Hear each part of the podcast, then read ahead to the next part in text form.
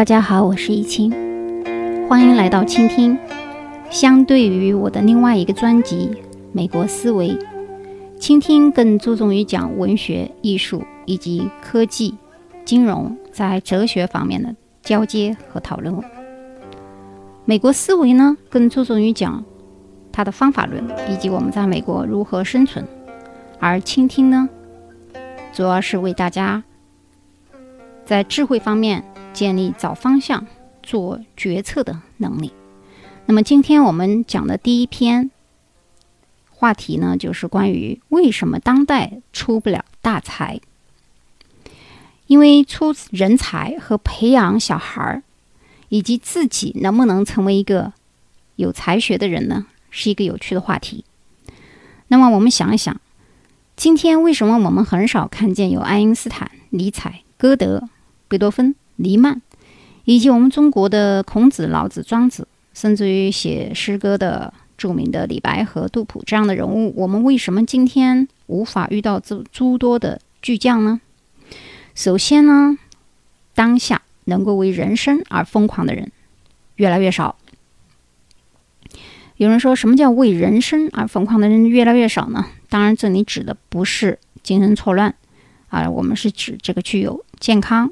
富有创造能的潜意识的人，包括你具有天才的幻想或者激情等等。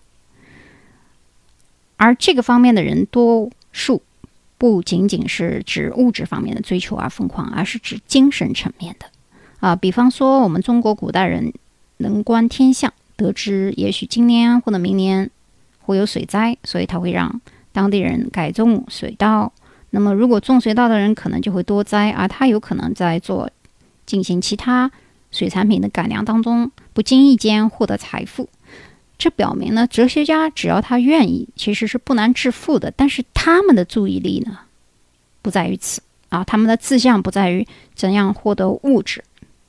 比如说，古代的哲学家，我们的孔子、庄子和老子都是大才，但是他们并不在乎去哪个国家去做官职，那么他们更所注重的是精神层面的。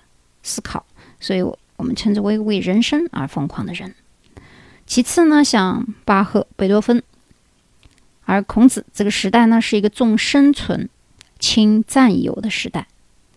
什么叫重生存轻占有呢？也就是说，物欲越多啊，我们的精神就越糜烂，精神追求的空间也越小。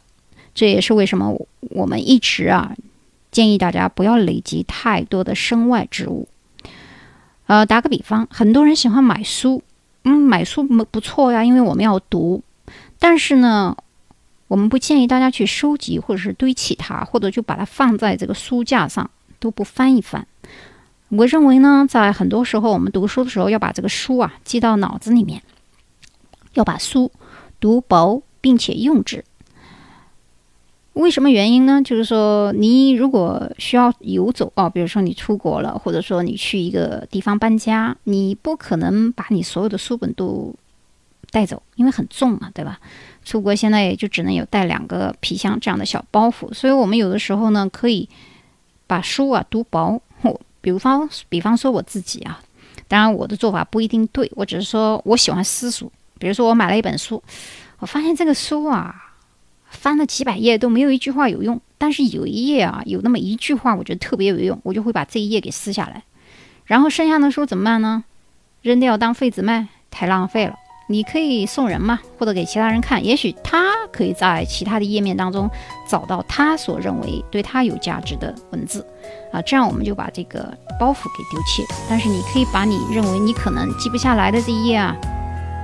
给带走，或者是呢，你就背到自己的脑海当中，而且要用啊，这是我们读书的一个方法。呃，诸葛亮也是这样读书的。诸葛亮从来读书都是这样翻的啊，浏览的，他读那个最有用的东西，然后把它用起来。其次呢，我们讲这个越多的这个物欲跟收藏啊，很多时候是一种累赘和眷恋，因为咱们有的时候，比如说收藏书的时候啊，小时候我也喜欢收藏书，都舍不得扔，而且也不愿意借给别人，但是我又带不走。啊，所以我们经常这个时候就讲，我们宁愿把这个知识啊学到脑子里面去。啊，很多人问一下自己的屋子里面有多少东西已经十几年没有碰过了啊？如果没有碰过的话，你想想它的价值所在。第三呢，天才呢常常是给自己制造大苦闷、大忧郁、大孤独、大压抑的这样一个不安分的人。如果你是个安分的人呢，可能你距离这个成为天才啊，或者是大才啊，有一定距离，因为这些大不利啊，可能会遇到发泄的问题。于是呢，在各个领域的创造当中，有了一些发泄的口子，比如说在绘画上。有发泄的疯子，比如说天才有梵高、毕加索、达芬奇、米开朗基罗；而在天文界呢，除了达芬奇之外啊，还有爱因斯坦、牛顿、瓦特等等；而在音乐界呢，发泄的人就成就了贝多芬、舒曼、莫扎特等人。否则他们呢，有可能进的可能是疯人院，或者就是自杀。有很多人不知道，希特勒其实是一个很有天赋的这个绘画天才。但是他因为没有成为天才和建筑学家，所以呢就成为了一个最大的一个杀人疯子。其实呢，科学、艺术与哲学创造最需要的就是一个疯的状态。这个疯的状态呢，往往在梦境当中呢，又呈现出与精神状态偏离的正常或者是常态。但是由于他们专注呢，所以这些人往往在某些生活方面是有缺陷的啊。比如说达芬奇，他几乎精通所有的天文、地理。建筑艺术等等，很多人只知道他画了蒙娜丽莎。其实达芬奇是最早发明飞机制造的，甚至于他的解剖学也是遥遥领先于其他国家的发明者。所以达芬奇密码讲的其实是讲达芬奇一生他的发明创造有多少，并且在很多领域都有建树。很多人就是说。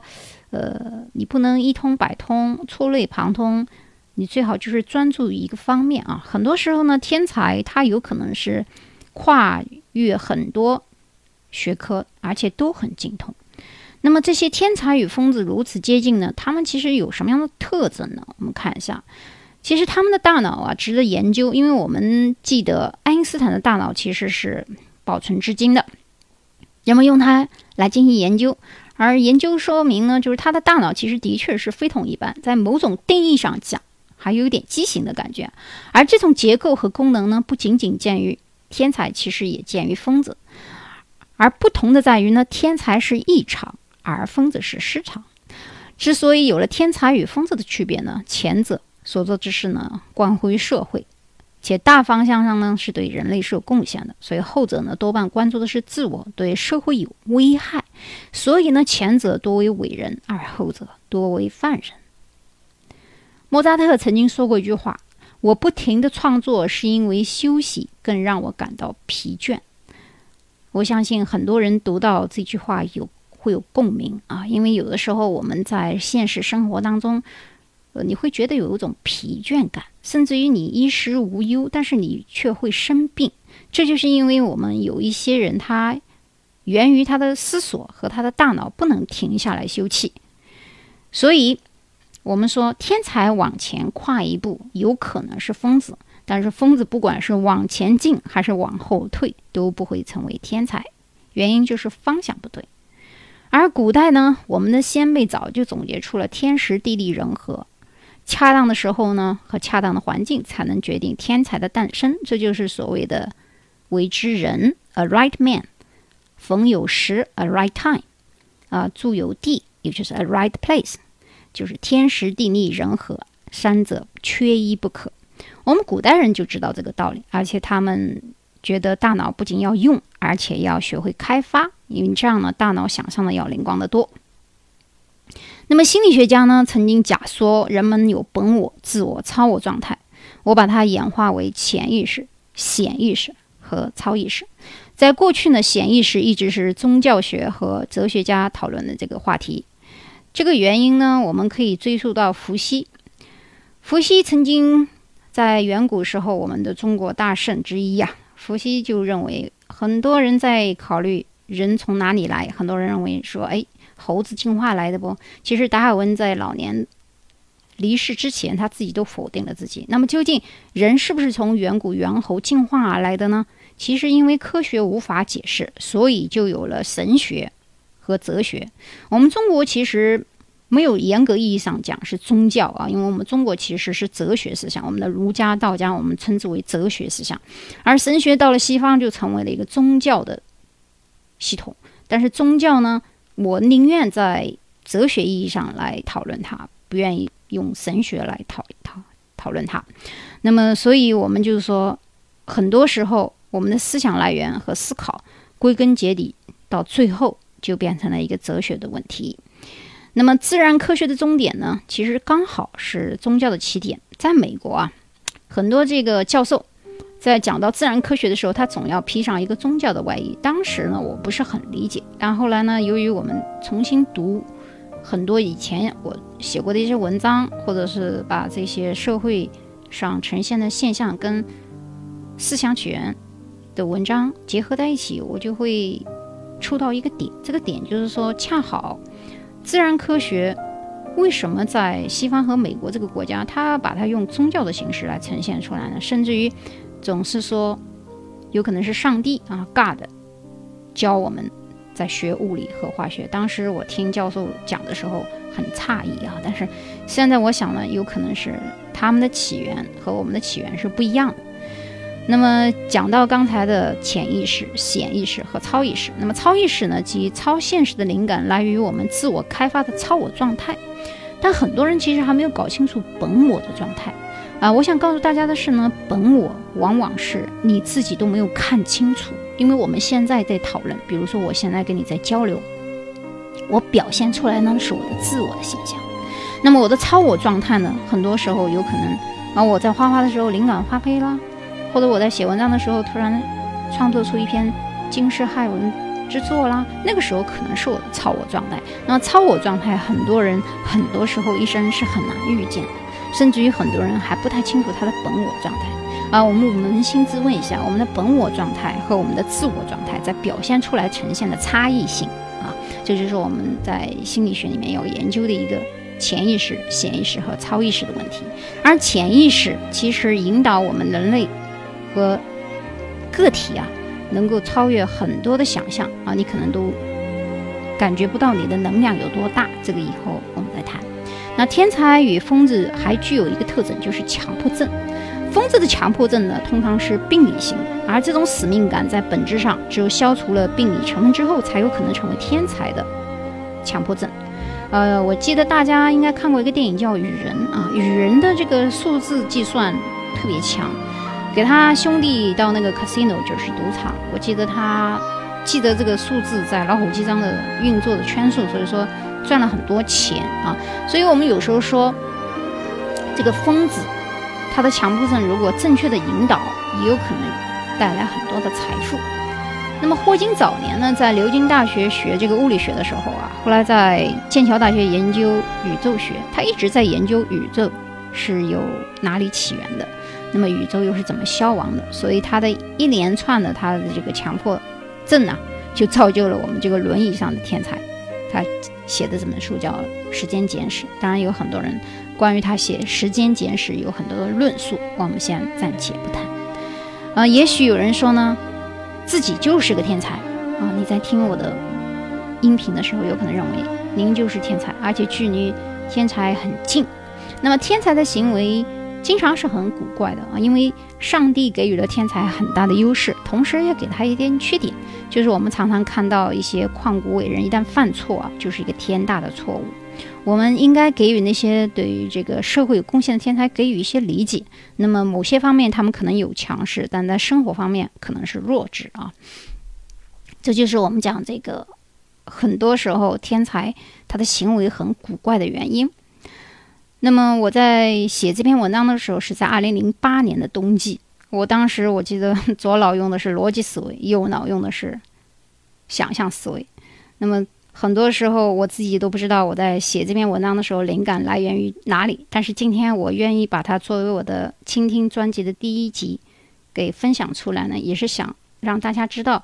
我们很多时候在学科当中有一个交接，而这个交接往往你并不清楚它是出现在什么情况，啊，就像我们的电影《盗梦空间》一样，我也不知道我走入了第几层梦境。而我们在做梦的时候啊，常常看到的是一个梦幻，这个梦幻是由于立线对应而造成的，而立线呢，它对应的是第六感觉，俗称讲的就是情商。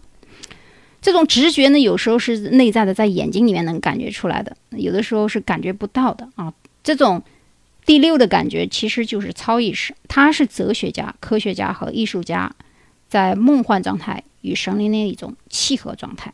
我们不能称之为神灵，是因为我们不能解释它，所以我们用了一个啊好听的 title 去诠释它一下。那么这个立线。在表现为第六感觉的时候，也就是情商啊，往往这个情商跟你读了什么书、拿了什么专业的学历是没有什么关系的啊。很多人的情商很高，就是他看一个事物或者是判断一个事物的时候，他就能知道结果了。但很多人即使他有很高的学历，他也不具备这样的能力啊。那么我们假借来举个例子啊，如果说你有一个。特别好的敏感去判断这个文学作品是否是好呢，或者是艺术作品是否是好呢？我们不是看它的语言堆砌的有多么优美，其实一个好的文章和作品，你应该看到的是它的语言能不能跟你的思想有共鸣啊？这本书，你在这本书里面能不能让你的精神为之一振？就像看到一个好的呃绘画作品，不管是国画还是油画，你看到它的第一眼，你是否有？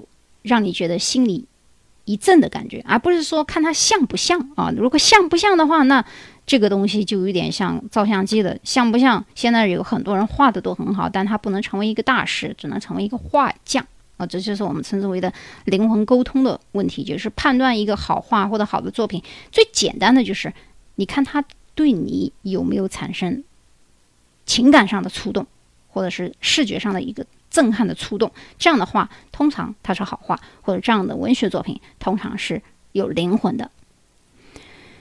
那么我想想回想自己，五岁开始学国画，六岁开始学中国画，然后到了十几岁的时候开始学油画，进入正规的美院学习绘画艺术，到后来我学设计，往往我感觉到它是越来越抽象。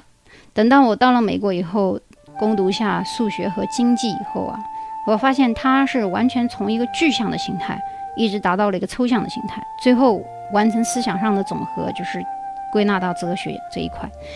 这个过程我们不清楚，连我自己都不清楚是怎么过来的。但是我觉得他们并不矛盾啊！一一半我的身体上是文艺的血液，我的一半是理工的血液，所以我在分析问题的时候我很理性，但是我在作画或者是生活当中我可能很疯狂。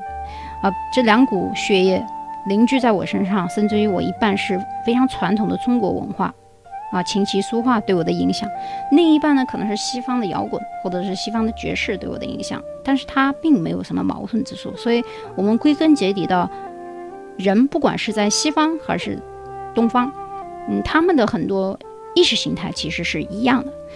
那么，在这个抽象领域，我们讲要绘画的话，我就不想讲关于达达主义和杜尚在蒙娜丽莎上画了一个小胡子，所以这就是达达主义的恶作剧的开始。那么，美国呢，其实它的具象的艺术啊，是比不上欧洲和法国的。那么，美国人呢，就创造了他的抽象主义。那这个抽象主义呢，可以牵着所有的世界上的鼻子走。嗯，他画不完这个传统的艺术和西方。原来法国、荷兰、意大利以及英国古典画派的，那么他就搞了一个抽象主义。那么这个抽象主义呢，现在已经颠覆了世界，纽约已经成为一个新的这个艺术中心了。这个话题呢，好像有点偏离我们的天才。那我再把它说回来。那么我们讲中国天才，古代啊。我想讲一下这个八大山人，到了晚年，他的这个疯的状态啊，他在书法和绘画上啊，集成这样一个大家，其实他也是一个抽象的状态。也就是说，我们看中国的这个从中国画古老的这个工笔开始，它是很具象的。那工笔以后，我们称之为到的这个写意里面的小写意，再到大写意啊，也像徐渭晚年的大写意的和呀，它就是已经。呈现出一个抽象的状态。我们为什么觉得这个艺术它总是从一个具象的到抽象的呢？才会成为一个大家呢？啊，比如说我们以前古琴，古琴里面《酒狂》这个音乐，其实它就和我们的书法融为一体，像狂草的音乐一样。呃，以后我可以给大家听一听关于这个古琴酒狂的这个音乐声。那么，天才与疯子之所以如此之近呢？这样的大师，除了梵高、希特勒之外，还有苏曼啊，以以及这个张旭。张旭是一个书法家。这样一个个人与世界的矛盾孕育的人生的使命感，而这种使命感一旦在大脑皮层固定以后，就有一个让自己更坚强的使命感和价值观和这样的一个理想。那么，爱因斯坦和八大山人，他们两个完全不搭嘎，一个是西方的发明家，一个是中国的山水画家。这两个人在精神状态都属于是杰出代表，但是他们不不属同科啊，不属同科。所以有的时候我们在讲，如果有一个人，有一个女性，他们在有了不满状态以后，都会带有替代性的攻击。比如说，女人生气啦，就会去逛商店，平时舍不得买的东西，花一万也买了。这个时候啊，其实他不是在买东西，他是在发泄和攻击。这种行为呢，并非个别现象。那么这种情况，它属于正常情况啊。如果他理智到没有发泄，没有任何的宣泄，也不买东西，说明他距离天才和疯子都不远了啊！通过我刚才讲的这一系列似乎听起来不搭嘎的一些事情呢，看一下表象。我们一个人在非常安静的一个宁静的夜晚的时候，我们回想一下今天都做了一些什么样的事情，然后我们要怎样通过培养自己的智慧，去成为一个有品位的人，并且热爱生活，善于思考，不管是对于家人还是对自己呢？都是特别有帮助的。好，我们下一期呢，再继续讨论关于怎样变成一个聪明的人，以及我们在智慧这条道路上的共同探索的话题。